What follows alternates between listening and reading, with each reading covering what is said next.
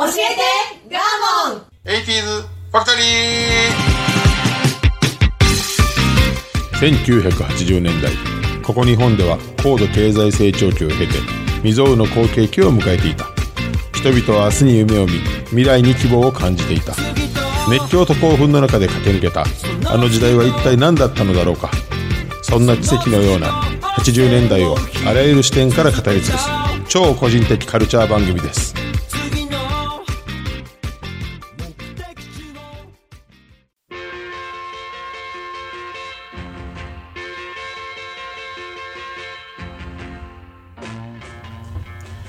今週も始まりました教えてガーモン 80s ファクトリー私番組パーソナリティガーモンとアシスタントの加藤夏子です。はいよろしくお願いしますお願いいたします。加藤さんあの今日面白いニュースを発見したとはい、発見したんです。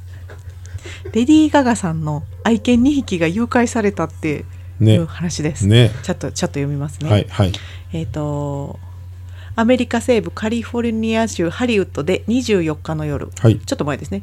えっ、と2レディ月24日ね。はい、そうです、レディー・ガガさんの愛犬3匹の散歩を代行していた男性が銃撃され、うち2匹が連れ去られる事件があった。銃撃やね。そうですよ。怖。はい。依頼してるんですよね、きっと。ね。はい、散歩を代行頼んでる男性が撃たれて。怖。で犬が誘拐されたことが大問題なんですよ。うんで三フフレンチブルドッグ3匹。のうちはいはい、2匹が車に乗せて連れ去られた。ほで、えー、とガガさんがインスタにううん。2匹無事に返してくれたら50万ドル。5300万円支払う。はあ5300万円、はい、表明したとそしたら何の関係もない女性2匹が、ん。フレンチブルドッグ2匹ですって。警察に連れてきたと。で経緯は分からへんけどもガガさんが確認してうちの子やと、えそうなの？はい、これ そうなの？各地でフレンチブル2匹連れがいっぱい出てきてんじゃないかと、ね今世界中のフレンチブル買ってる人震えてるやん。お前行ってこい。そうや。5300万と。えー、ドッグフード送るからお前行ってこい。旅に出てこいみたいなとすっごく大事にしてもらえるしリッチなもん食べれる。そらそうやで。すまん言うて、お前のこと愛してるけど行ってきてくれ。え思でもったともう認めたよねだからもうもうこの2匹以外はもうアウトですよ。ほんまの2人がおったらかわいそうですよね。お母さん。お母さんお母さん何をもって思ったんやろ。顔とかかな。ガガさんもいやでもそれ愛してたから分かるのかもしれないですけど。いやいや銃撃された男性にフォーカスしてこのニュース。どっちかって言ったら。そうですね、災難でしかないのに。怖っ。まあ、あの怖いなあ。亡くな軽ってはれへんのかな？亡くなってははれへんって書いてました。命でも命に別状はないですから。まあねだって撃たれとったらそらもうね。軽症なわけないですよね。怖っ。っ。ていうかニュースの書き方も怖っそれ。怖っ。5300万円まだ今全国のフレンチブルチャンス伺ってんねガガさん違うっていうかもしれへんから。あれちょっと違う。いつもの食べ方じゃないわみたいな。そうありありえるからね。そんなとこでうんちせんかったなみたいな。あり絶対ありえるから。はあ。フレンチブル買ってる皆さん朗報ですよ。はいスタートします。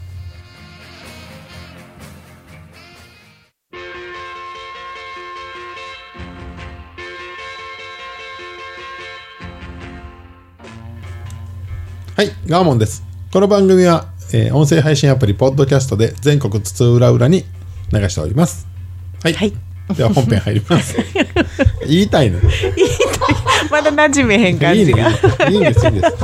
あちなみにお友達に紹介してほしいがために言ってます。はい。はい、ポッドキャストで聞けますよと無料でね。そうですね。あの、はい。検索したら聞けるよって言ってそうねほしいですね。検索したら聞けるよって言ってガーモンほしいです。って入れたらいいですね。そうですね。はい、はい、えー今週はですね文化ということで、はい。えっ、とある、えー大ヒット映画を特集したいと思います、はい。その映画のタイトルは「スタンドバイミー」です。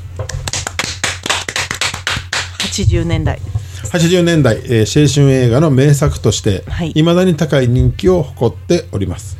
公開は1986年のアメリカ映画です、はい。見た人多分多いと思うんですよ。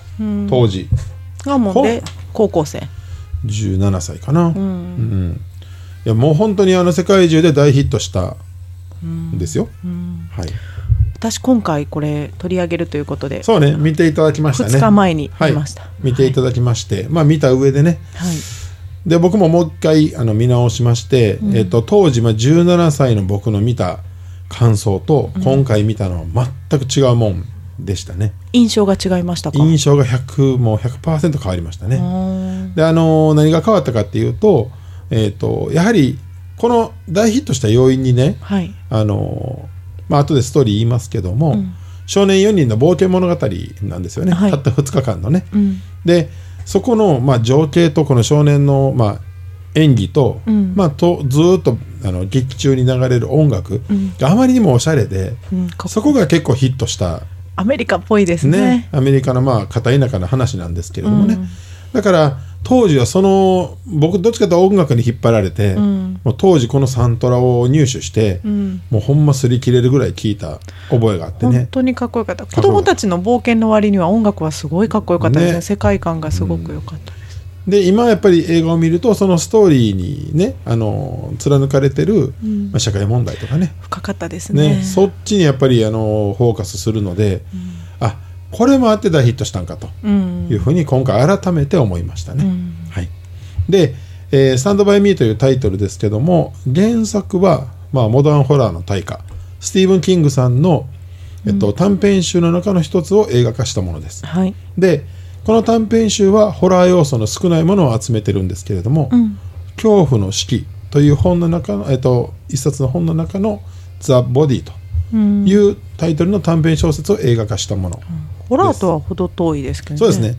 まあスティーブン・キングさんもともとはえぐいホラーからライトホラーみたいなのまで書く人なんですけど、うん。これに関してはあのホラー色の少ないまあちょっと死体とかね。ちょっとだけでまああのー見たことある方もこれからまあ見てみようかなっていう方にも、うん。まあ、深くなるようにちなみにスティーブン・キング原作のねホラー書かれてるスティーブン・キングさんは、うん。まあ映画化されてる数が非常に多くてはい。でまあ有名どころでいくとあのキャリーっていうすごい怖いホラー映画があって、うんうん。怖い。あとシャイニングと。シャインあのあれでホラーですよねこれも。バリバリホラー。頭のおかしい人、はい。ねで、えーと「ショーシャンクの空に」まあ、名作ですね。この振り幅。うん、うん。であと「グリーンマイルね」グリーンマイルもね驚きました。でもね後編にねこう口からうわーってこうなんかね出てくるシーンがあったりでね、うん。ちょっとファンタジーというかホラー要素もあって。ファンタジーでもホラーではねこう人間味を一生懸命人間の内面を描くものでしたね,、そうやね。でも面白いのはそこなんよね、ん。あのスティーブン・キングさん。はえキャリーもシャイニングもそういうもんなんですか？いや、まあ、シャイニングはそうやね。でも、うん、あそうなんだ。でミザリーね、うん。あのはい。小説家を子こ供うね、か囲ってしまう怖いやつね、うん。あとペットセメタリーね。これも完全ホラーですね、うん。あと最近で言うと「イット」あのピエロの怖いやつね。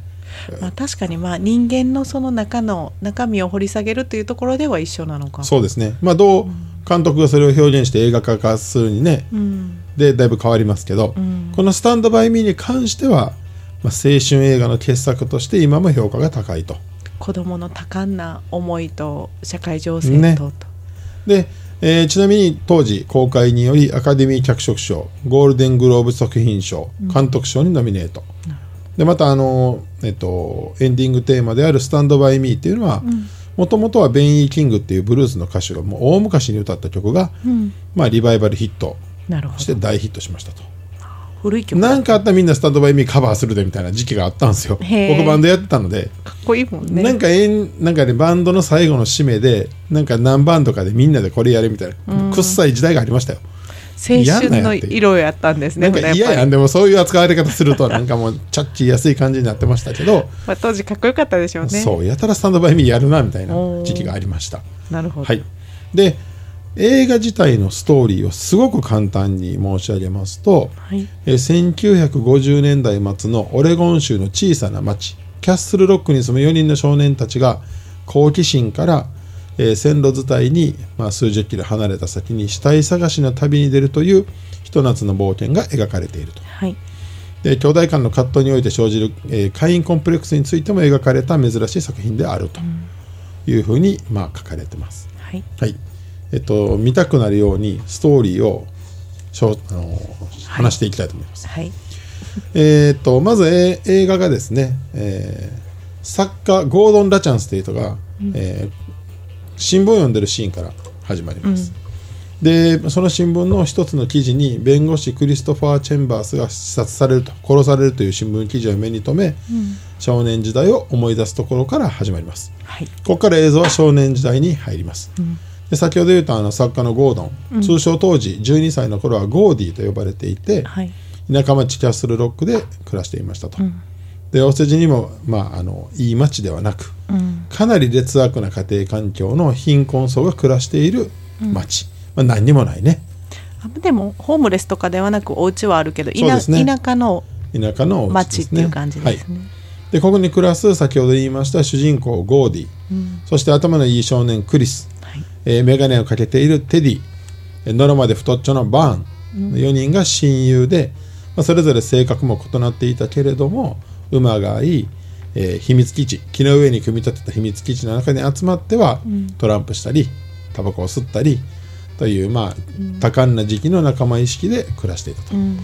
ある日太っちょバーンは、えー不良グループの一味であるお兄さんたちの会話をたまたま盗み聞きしてしまう、これね、あのー床下に、えー、と自分の何お小遣いを隠してた壺をどこに隠したかわからなくなって、毎日毎日この太っちょバーンは床下に行って掘ってる時に、上にいたお兄ちゃんたちの不良グループの話を聞いてしまうと。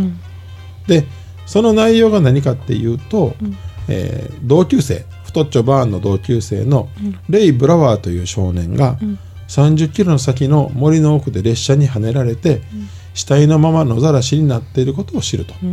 でなぜこのお兄ちゃんたちはそのレイ・ブラワーが死んだことを警察に言わなかったかというと、盗んだ車で死体を発見してしまったから。っていうことでその盗難がバレることを恐れて、警察に通報しなかったっていうことを、床下にいた太っちょバーンが聞いてしまうと。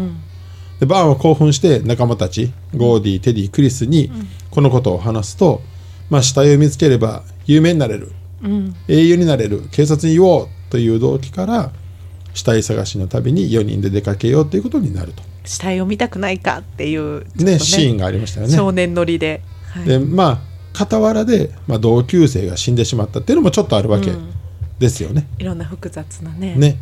で翌日に待ち合わせをしてやっぱり行くのやめようかな行こうかなってなるんやけれども、まあ、仲間としてまあ一人もかけることなく行こうよというふうになって、まあ、行くとこっから旅が始まるんよね。そうですね。車で行かなあかんような距離で。そう何キロやったかな？30キロ先やもんね。じゃあで4050あるんちゃうかで泊まりがけになったわけですよね、そうですね。2日間にわたって、はい。で親たちにはこのバーンの家で、まあ、テント張って一一晩遊ぶねみたいなね、うん。いう話で旅をしていくと、その旅の途中では、まあ、この4人の4者4様の性格が描かれていくんよね。小学校6年生。12歳やもんね12歳でしたね、次中学校上がるとかっていうそうっすね。話まあそこでもうすでにタバコ吸ってるなんてちょっと早いんやけどね、うん。まあ、不良の町なんで、街で彼らはそんな不良じゃない雰囲気でしたね。そうですね、ん。でまあ後で出てくるんですけどそれぞれに兄弟がいて、お兄ちゃんたちが不良であったり、ん。いろんな事情があるとん。いう感じやね、で、えーとまあ、森の中をこうずっと行ったり途中ね近道やっつって、まあ、沼の中入っていったりと、まあ、少年たちのその好奇心と、まあ、恐怖心とか相まってこう喧嘩したりなんかしてどんどんどんどん進めていくと。ドキドキしながら、ね、でもう間もなく、まあ、あのその死体の、まあ、引かれたであろう場所に近づいてきた時に、まあ、野宿をせなあかんことになるわけやね。で夜は森で野宿をしようと。テントを張ってね。で、えーとまあ、だんだんだんというかなんていうのこう少年たち特有のさ、くだらん話でね夜を過ごすわけやね。はい。それぞれ、まあ、あの持ってきた、まあ、トランプとかね一通りした後に好きな子誰とか。ね。ね、何がどうみたいなどうでもいい話、どうでもくだらない話で大笑いしてっていう、ね、でその時に主人公ゴーディが実はとてもあの作家の才能がある、まあ、ももちろん大人になって作家になってるんやけれども、っていうくだりが出てきて、架空の話をするんですね。はい。でこの架空の話がすごく面白い、ででそれでみんながもう興味津々で聞くと。でやっぱお前の話はすげえよみたいな。うんうん。で結果あのお前は絶対将来作家になった方がいいよみたいな話が出てくる。友情のねね。いい空気で、出てくるんです。はい、でもこのゴーディには実は、えっと、親の、まあ、虐待というか、毒親ですね。今で今で言うね。お父さんが毒親でね。そうね。で実はお兄ちゃんがいて、うん。ゴーディが大好きなお兄ちゃんがいて、でまあ町でも有名なアメフト選手。うん。で将来有望とされてたんやけれども、アメフトの大きな大会がある直前に交通事故で死んでしまう、でまあお父さんお母さんは落胆してしまって弟の僕がいるのにもう弟の僕のことは目に入ってなくて、僕が死ねばよかったのにっていうまあ、こうね自責にまあ苛まれる、でお兄ちゃんの、うんまあ凄さに惹かれもするし、まあ、嫉妬もするし、でお父さんから見放されてることも突きつけられるっていう悩みがあると。一方、えー、と頭のいい少年クリス、まあ、とても頭が良くて正義感が強くてリーダーですねリーダー的ね、まあ存在なんですけど、あったかくて。ちなみにこのクリスの役をやってたのが、あの名優若手俳優としてすごく人気のあったリバー・フェニックス。ああそう。もう人気があった人なんだ。でこの後もいい映画にいっぱい出るんですけど、23歳でドラッグで死んでしまうと、体も一回り大きくて強くて優しくてっていうね。キャラでしたね。実はリバー・フェニックスさんの家庭がこの、えークリス役の家庭によく似ていてお父さんのまあちょっと虐待がきつかったりで、それを後々に、まあ、あの自分の手記で発表してる。で、まあ、過剰い異常なほどの過剰摂取で薬のね、最後亡くなってはんねんけど。生きにくかったんだ。でえっ、とお兄ちゃんがなんと、ジョーカーをやった。あホワキン・フェニックス。俳優さんなんだ。ジョーカーの主人公よ。えお兄ちゃんもでもどうしようもないヤンキーやったん。そこは違うのかな？ね違うみたいそうね。ねうん。お兄ちゃんに見取られてるの。ああそんな兄弟感は良かったんだ。そうなんです。ホワキン・フェニックスね、そういう話もまああるので余計この「スタンド・バイ・ミー」という映画がね、ちょっとこう深くなるんですけど、うん。そのクリス、まあ、役の方に戻ると、はい。クリスも、まあ、お兄ちゃん、ね、家族にこう恵まれず、うん。ずっとこアル中のお父さんとアル中のお父さんね。不良やりきってるお兄ちゃんとうそうね。どうしようもない家族でしたね。で、えー、とこの森の中で野宿をしてる時に、えー見張り板を立てようと、うん。ねえーコヨーテかな？ハイエナかな？の鳴き声が聞こえて、少年4人が怖くなっちゃって代わりで、うん。あの見張り板をやろうと。はい。でその時に、まあ、ゴーディとクリスが2人きりで話すシーンになって、その時にクリスが心の闇を話すというところが、まあまあ一番名シーンですね、で実は学校の先生に給食費を盗んだんじゃないかっていう嫌疑をかけられたんやけれども、実はその給食費を、まあ、盗んでたのは先生やったっていうね、まあ、そういう、まあ、学校の差別問題の話も出てきたりで、っていうところを経て最終的に死体を見つけに行くようになるんやけれども、一方不良グループのお兄ちゃんたちが、実はこの死体の話を、まあ、聞きつけてとか、まあ、あの隠してた2人の不良が、まあ、エース格の、ね不良に言ってしまって。お兄ちゃんがエースですからね。そうですね。で結局お兄ちゃんたちも死体を探しに行こうとなって、で現場の死体の前でお兄ちゃんたちとこの少年4人が鉢合わせてしまうと、でまあクリスともともとこうね隔週のあったお兄ちゃんがその場で、えっとお兄ちゃんがそのクリスをもう刺そうとするわけよね。頭いかれてるんです頭いかれてるるからね。実の弟を殺そうとする。本気でね人殺し平気な人たちでその時にゴーディがもともとクリスが持ってきた拳銃を、まあ、クリスのお兄ちゃんに突きつけて本当に撃つぞと、僕はクリスを守るということで、お兄ちゃんたちがもう怖くなって逃げていって無事死体は警察に匿名で通報をすると。でこれでひと夏の冒険が無事終わり、4人はいつものように、まあ、街の真ん中でね、それぞれの家に帰っていくと。でお互い疎遠になっていくっていうまあ、簡単に言ったらこういう話ですよね。でここに描かれてるまあ情景とか、音楽とかもうそのノスタルジックというかねなんかもう心の底がこう、もう触られる感じがすごいする、ね。この旅の間に少年たちがそれぞれ持ってるその心の傷をお互いに本気でこう埋め合いながらというか、ね。拳銃を突きつけて仲間を守ってみたり、うん、その時代その時でしかない友情っていうのを描いてる感じでしたね。また絶妙にこの小学生でまあ俳優さん自身の年齢はもうちょい上ですけど、まあほんまにあのね。名演技というかねすれごかったですよね。うん。ストーリーはこんな感じですがここで1曲その劇中にかかるオールディーズをまあ全編オールディーズが流れる映画なんですよね、かっこよかったですね、はい。その温暗い温度とはまた違う感じで。そうですね。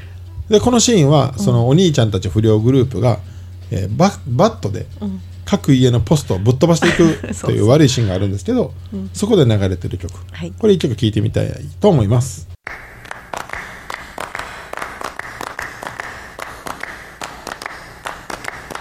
Lollipop, lollipop, oh, lolly,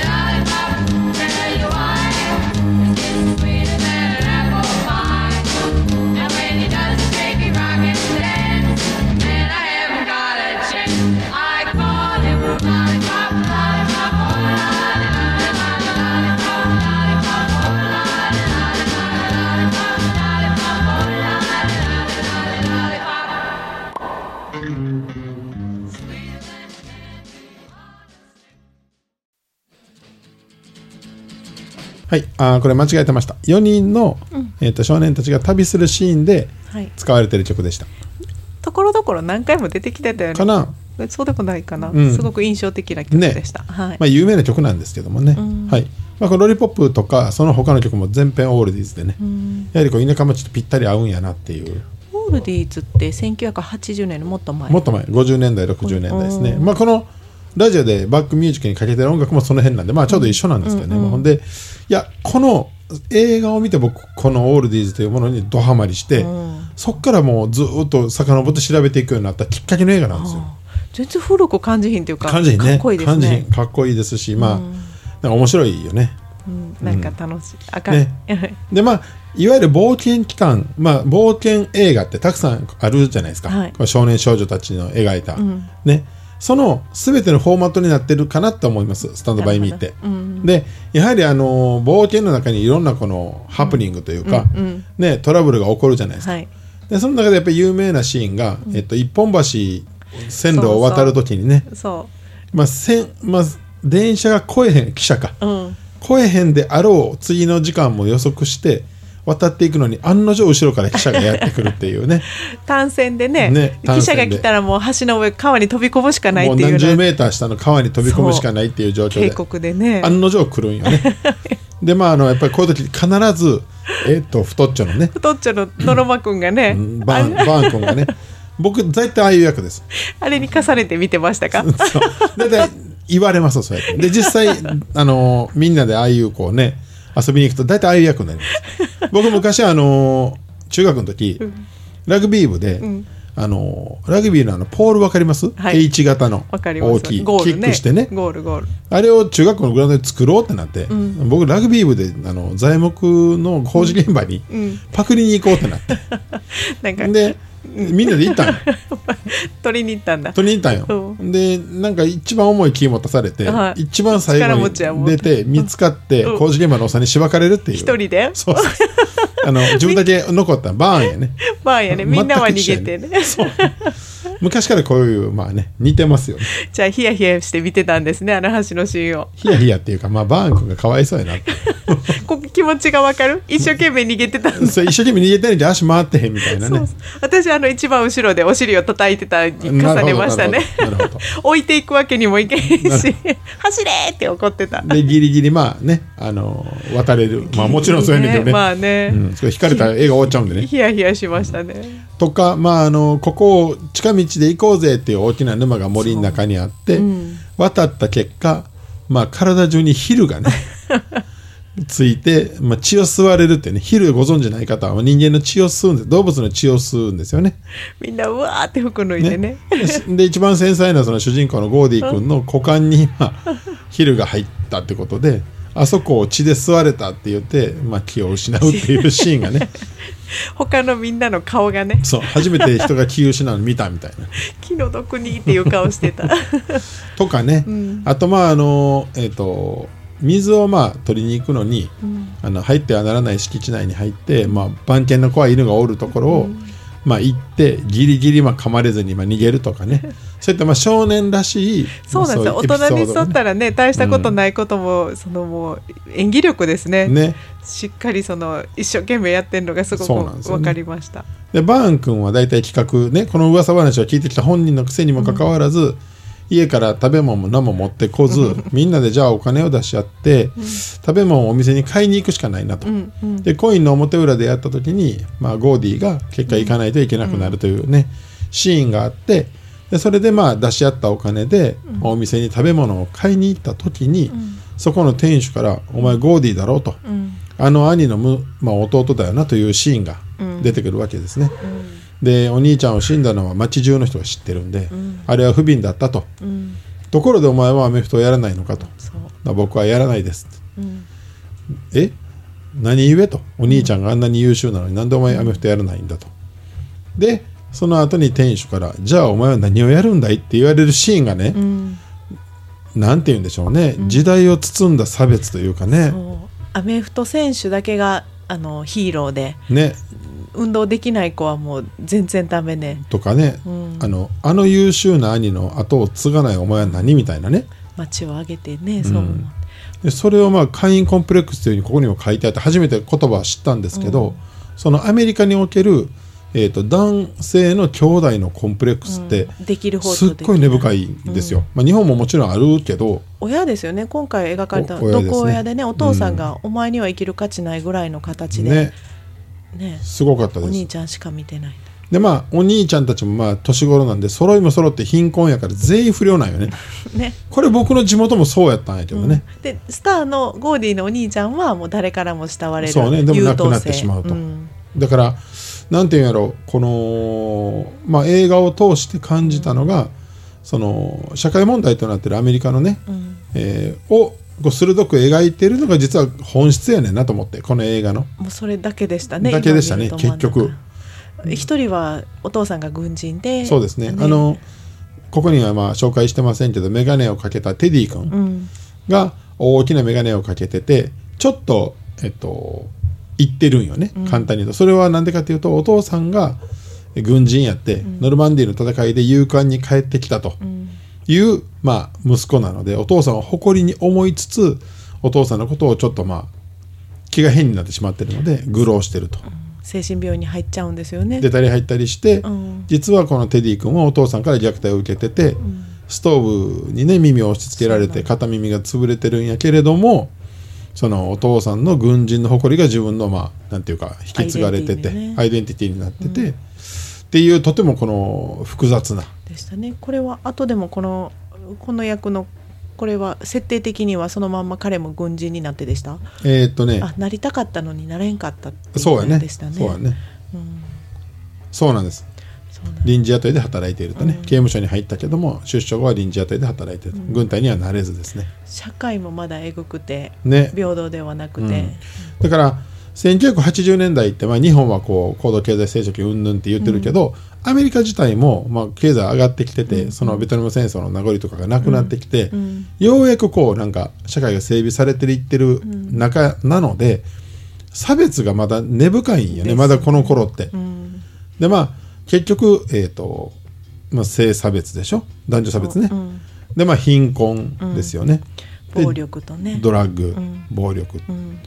で結局あの今回見て思ったんがアメリカって持ってる社会問題がずーっと今もあんまり変わらんなと思って。今でこそジェンダーたら、LGBT たら言い出してるけど実はまあ黒人差別だってつい最近までまたね。ずっと同じですね。変わらずあり変わますよね。らずね。だからアメリカが描く映画って、えっと、もう超ド級のエンタメか、うんうん、スーパーマンとかね。ね、この社会問題に根深く入るか、もうこの二択やなって思ったんですよね。でこれをまあ脚色として、まあ、脚色賞に選ばれてるのもすごいよく分かったんだけど、音楽や情景で、こうみんなが見やすいものにしてっていうか、まあ、みんながこう熱狂できるものにして伝えたかったんかなって今回見て思ったよね。まあ、それが子供っていう、ね。子供たちの会話からしか来ない情報というのが、だから今見たらグッとくるわだいぶん、うん、うん。あの心に訴えかけるものがすごくある映画ですよね。当時はそうは感じなかったね。同じような世代の若い気も。感じなかったわほんまに、かっこいいと思ってた、この映画を。だからそのスタイルに憧れたっていうか、うん、いや確かにみんな足長くてかっこいいです。かっこいいの全員。絵が常に綺麗、うん、どんな場面でもね、うん。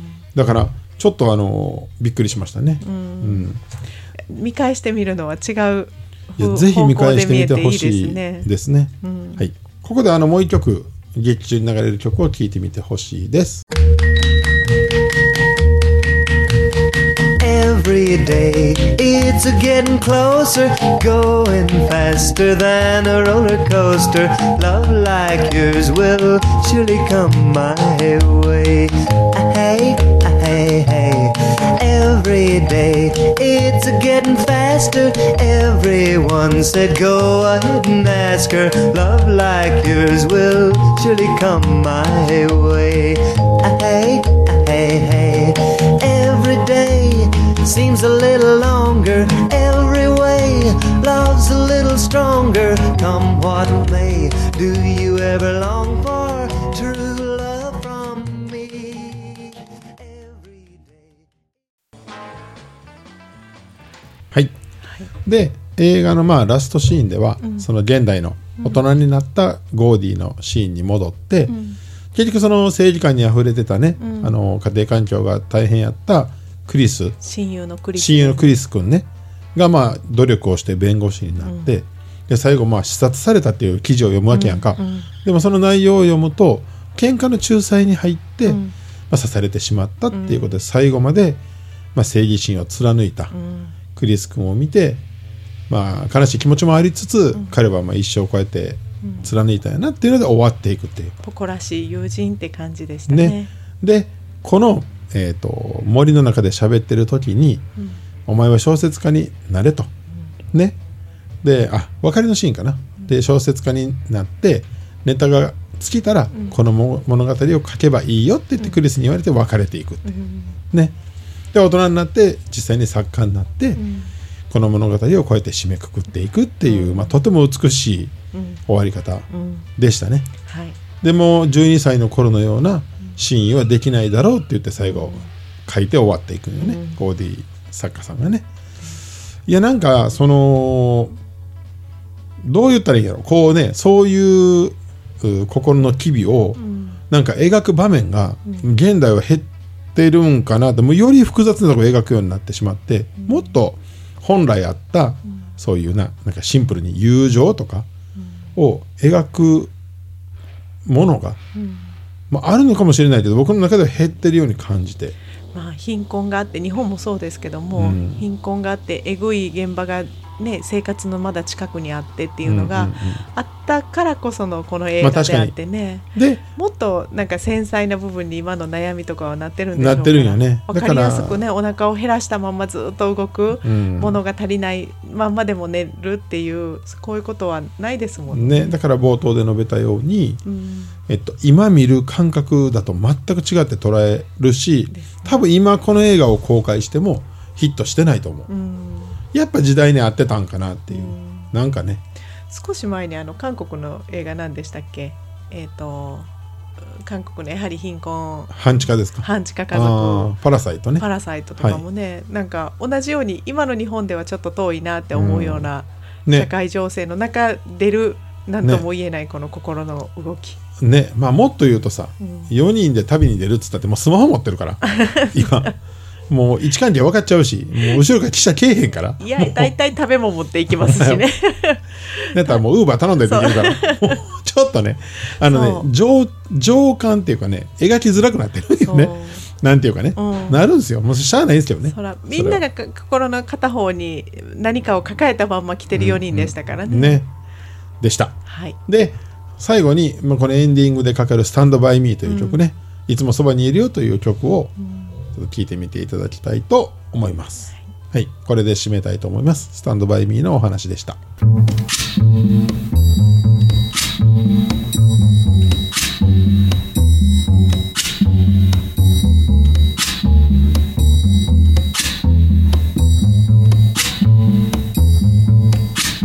When the has come and the land is dark and the moon is the only light we'll see. No, I won't be afraid. Oh, I won't be afraid. Just as long as you stand, stand by me. So, darling, darling, stand by me. Oh, stand by